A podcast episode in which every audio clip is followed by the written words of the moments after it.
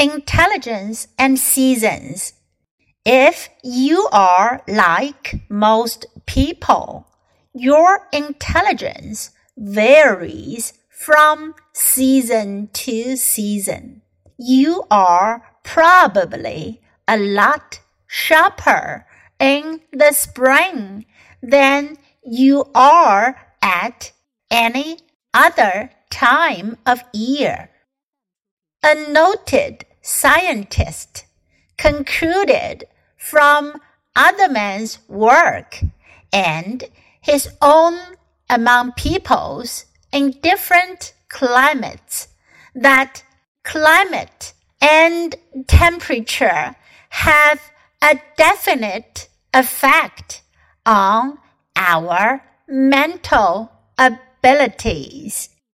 He found that cool weather is much more favorable for creative thinking than summer heat is.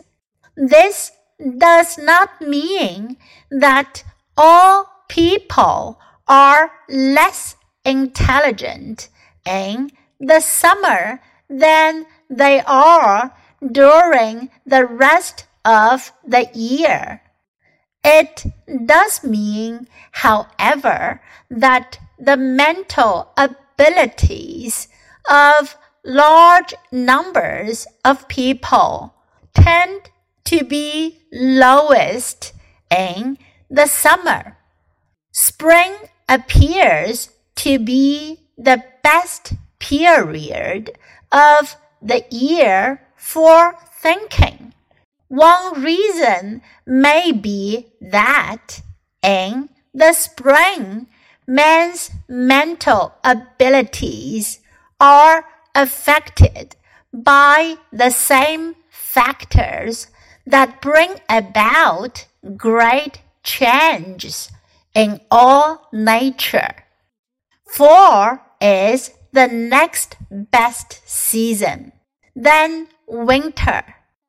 As for summer, it seems to be a good time to take a long vacation from thinking.